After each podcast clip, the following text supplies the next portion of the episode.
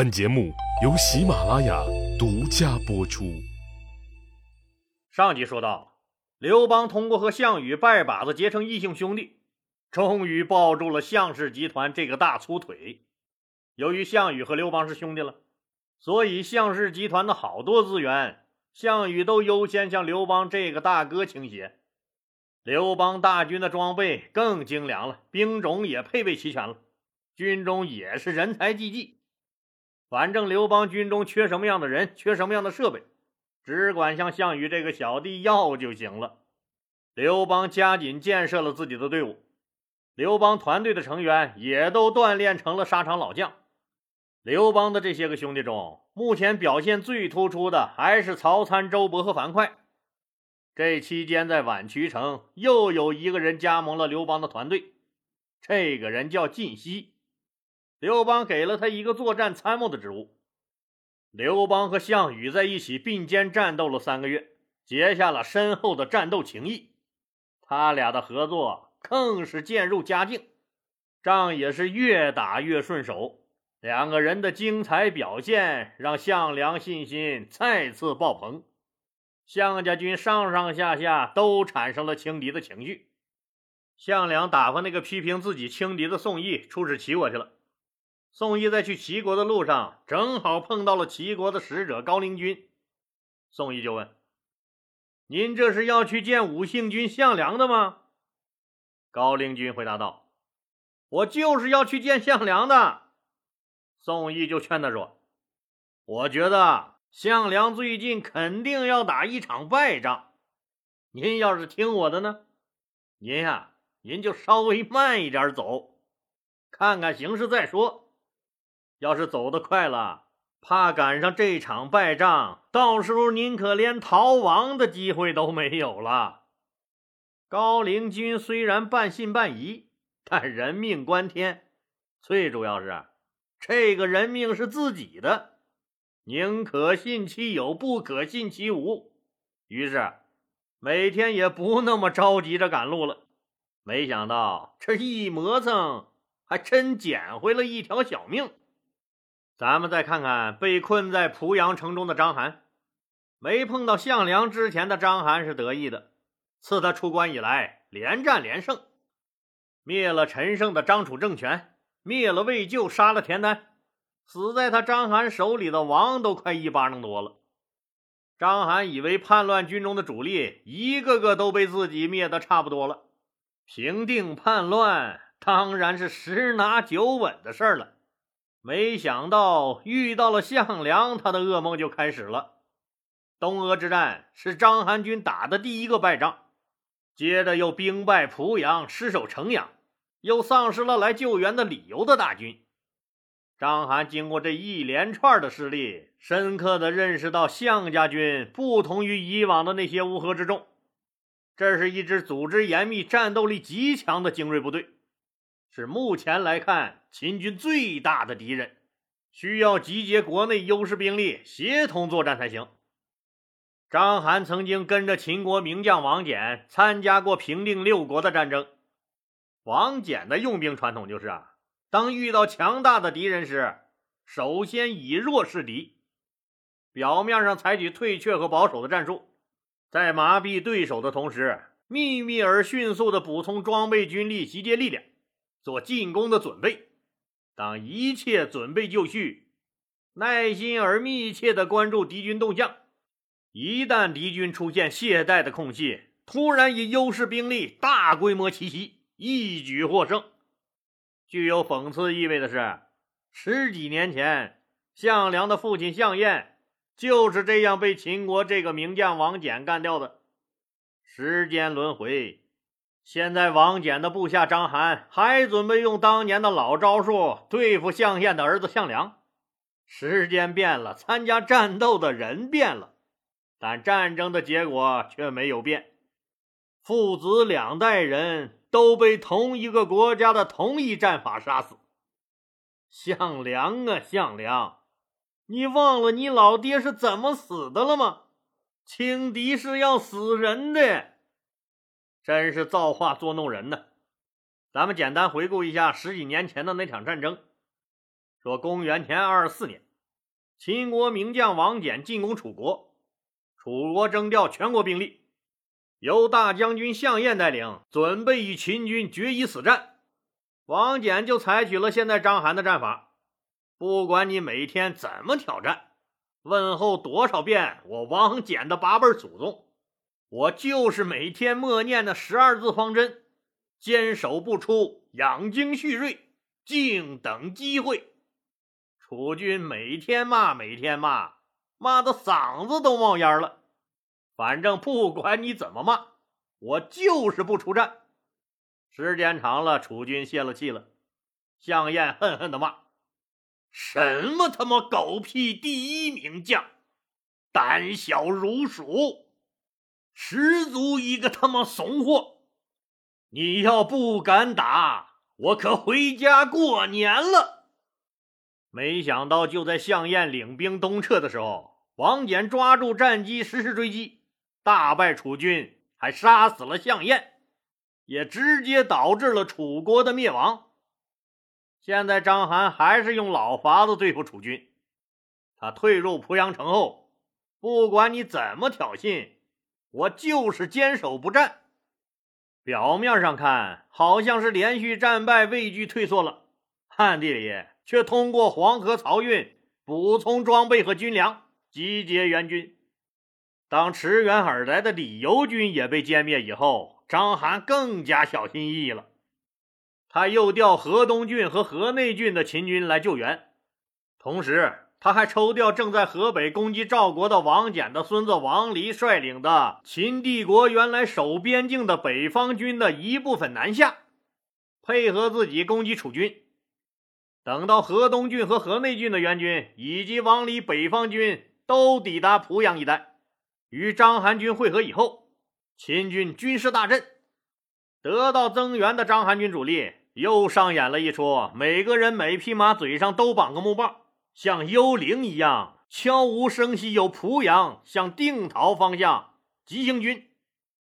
这么大的军事调动，严重轻敌的项梁居然一点儿都没察觉。秦军夜晚突然袭击项家军大营，定陶城内的秦军也趁机杀出，两面夹攻。项家军措手不及，被秦军击溃，十几万大军一夜之间。死的死，逃的逃，项梁也被秦军杀死。章邯给项梁上了一堂生动的军事实践课，告诉他一个铁的事实：骄兵必败。谦虚做人，低调做事儿，飞得多高不重要，重要的是你能安全着陆。这次学费是有点小贵，项梁的脑袋。意气风发的项梁就这样死了。一手好牌让他打了个稀烂。这位楚国的贵族后裔隐忍多年，终于得到了复国雪耻的机会。心思缜密的谋略让他在陈胜死后快速取得了楚国的领导权。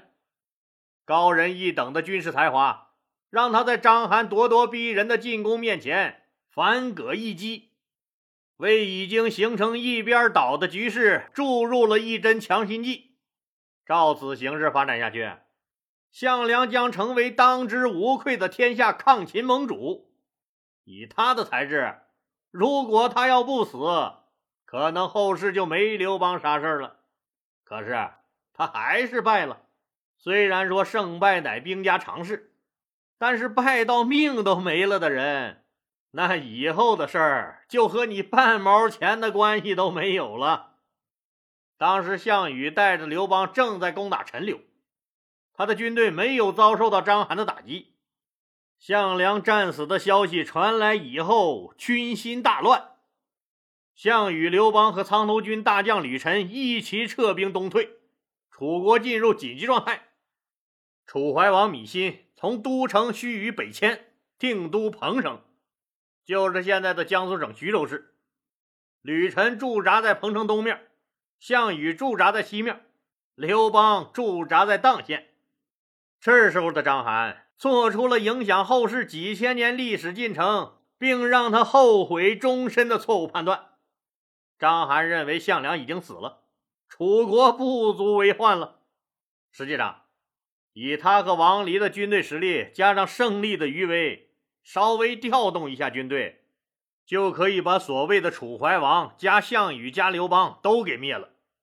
看样当年项羽在章邯的眼里，确实也就是个小毛孩子，声望还不够高，没有引起章邯的重视。章邯觉得其他这些小流寇根本不值得动用大军去镇压，就撤兵帮助王离镇压赵国的起义去了。章邯命令副将王离将赵王歇团团围困在巨鹿城中，这个巨鹿就是现在的河北省平乡县。自己带领一票人马在巨鹿南边筑起了甬道。那什么是甬道呢？那建造这个干什么呀？甬道就是两边有墙遮挡的道路，主要用来输送军用物资和粮草。这样做的目的主要是为了保障军用物资和粮草的安全。一般的老百姓和敌人根本就看不见甬道里面的情况，弄不清甬道里面的守军有多少，具体防守在哪些点上，所以也就不敢轻易打这些军用物资和粮草的主意了。章邯、王离急急的在为灭赵做着准备，最经典的巨鹿大战即将拉开帷幕。咱们再翻过头来看看大秦帝国朝廷的情况。章邯将项梁灭了以后，大秦帝国自然是上下欢欣鼓舞，大家都一致认为匪患即将平息。当然了，作为一个顶级政治家，政治敏感性是非常强的。李斯早就隐隐约约闻到了空气中有一股危险的气息，仔细一想，坏了。自己着了赵高的道了，他赶紧上书秦二世胡亥，一面申诉自己的冤屈，一面指出赵高有不轨之心。然而此时的胡亥早就被赵高完全迷惑，视其为心腹，根本就不搭李斯那茬。他把李斯的申诉书交给了赵高，告诉赵高，李斯这个老家伙狗急跳墙了。你可要小心啊！赵高假装悲伤的样子，凄凄惨惨地说：“丞相父子二人谋逆之心已久，所担心的就臣一人。现在丞相在朝中的势力比陛下您都大。”他的儿子李由又手握重兵，他要臣死，臣怎么能敢活？臣死不足惜，只是担心陛下您的安危呀！老奴不能在您身边伺候您了，陛下。您自己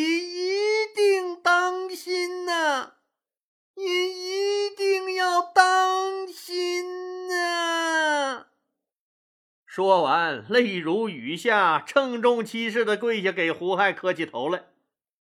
这几句赤胆忠心的话，让胡亥大为感动。看见年迈的赵高一把鼻涕一把泪的跪着磕头，胡亥的鼻子也酸了。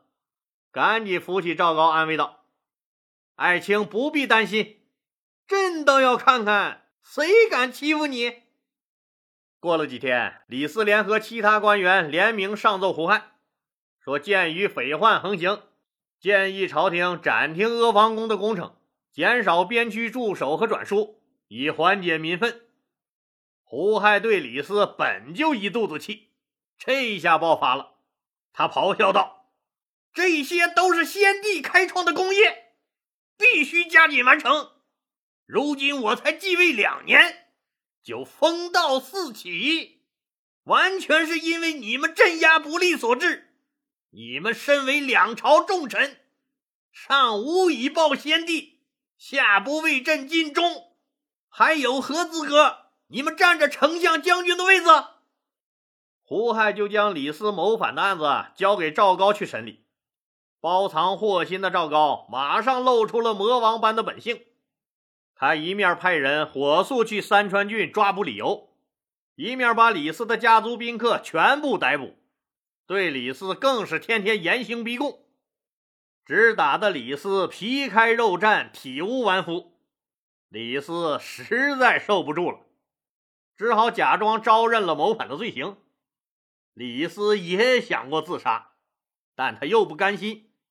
他自恃能言善辩，辅佐秦始皇有极大的功劳。最主要是自己确实没有谋反之心，就想着要上书辩解，希望胡亥能幡然醒悟，将他赦免。于是李斯就在狱中给胡亥写了一封万言书，主要内容一是说说自己为大秦帝国做的贡献，再一个就是为自己辩解。我对大秦忠心耿耿，感情深厚，得到了先帝的信任。现在有人心怀鬼胎，硬要把这谋反的屎盆子往臣头上扣，臣实在是冤枉啊！望陛下明察。奏书呈上去后，当然胡亥是见不着的。最先就到了赵高手里，赵高瞟了一眼，一扬手就甩到垃圾堆里了。呸！一个囚犯还有什么资格上书？另一路去抓捕李斯的儿子李由的人，在半道上就知道了他们要干的事儿。刘邦、项羽已经帮他们办好了，这哥俩已经把李由杀了。这下好了，太省事儿了。哥几个扭头就返回了咸阳，满心兴奋的向胡亥董事长汇报了这一可喜情报。当然了，经过赵高的授意，胡亥听到的自然是三川郡郡守李由叛乱，由于和其他盗匪分赃不均和争夺权力，起了内讧，被人杀了。确认了李由确实是通匪叛乱。赵高看到李斯也承认了谋反，很是高兴。但赵高和李斯都是老狐狸了，李斯打的什么主意，他赵高很清楚啊。大秦帝国法律虽然严酷，但犯人依然有权申请复审。李斯、赵高和胡亥都是法律专家。李斯之所以不自杀而忍受折磨，就是知道他还有一线希望。可以向胡亥申诉。李斯知道的，赵高当然也知道。你李斯无非就是怕我把你打死，就先假意承认谋反。你知道要给你定罪，胡亥一定会派人来复查的。到时候你再一翻供，你再反咬我赵高一口。哎，既然你想玩，我就陪你好好玩玩。有一天，李四的监狱来了几个人，领头的和颜悦色的对李四说：“丞相，您受苦了。皇上看了您写的万言书，知道您有冤屈，特地让我们来复查此案，还您一个清白。您放心，我们不会放过一个坏人，更不会冤枉一个好人。您有什么冤情？”您就说吧。李斯信以为真，据实回答，自己是被赵高屈打成招的，自己绝对没有谋反。这个领头的哈哈大笑：“李斯啊，李斯，你还是不知悔改呀！”结果又把李斯打了个半死。李斯醒悟了。这几个人根本不是皇上派来的，而是他赵高派来试探自己的。打的李斯赶紧招认自己的谋反罪行。又过了几天，又来了一帮人，这些人也说是奉了皇上的命令来复查李斯的案情。李斯估计这次怎么也是真的了吧？怕失去这唯一的翻盘机会，赶紧喊冤，说自己。绝对没有谋反，是被赵高屈打成招的。来人笑了笑，走了。紧接着，更加狠毒的折磨开始了。李斯知道自己又被赵高耍了，赵高还是不放心，时不时让人来冒充一下，把李斯狠揍一顿；时不时又让人来冒充一下，又把李斯狠揍一顿。一开始，李斯还抱着希望，说自己是冤枉的。反复多次以后，李斯身体吃不消了。最主要是人绝望了，估计所有的人都是赵高派来的，皇上根本就不会来复查这个案子了。以后一有人来说皇上要复查这个案子，李斯立马承认自己谋划和参与了叛乱。来人满意了，李斯免了一顿揍。赵高一看李斯彻底屈服了，就向胡亥报告说。李斯对自己的罪行都供认不讳。当然了，大秦帝国推崇法家思想，法治意识很强烈。处理这么个一人之下万人之上的重臣，那胡亥再混蛋也得要去复审一下，不是？结果胡亥真的派人来复审那天，李斯还以为是赵高派来的人，最终没有更改口供，在供词上。承认了自己的罪行。胡亥看到口供后，以为李斯真想谋反，对赵高感恩戴德。如果不是爱卿，朕几乎被李斯这老贼害了。公元前二零八年，赵高将李斯腰斩于咸阳闹市，并被夷了三族。说李斯虽然也不算什么善男信女。但与赵高这样的阴谋家相比，那实在是单纯的可怜呢。李斯死了以后，赵高就名正言顺的当上了丞相，事无大小都完全由他决断，几乎成了太上皇。好了，今天就说到这儿吧，谢谢大家。如果您喜欢我的作品呢，请点击该专辑右上角的订阅键。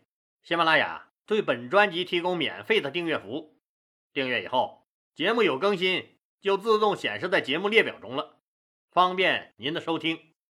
更欢迎老铁们打赏、点赞、评论、转发和分享，谢谢。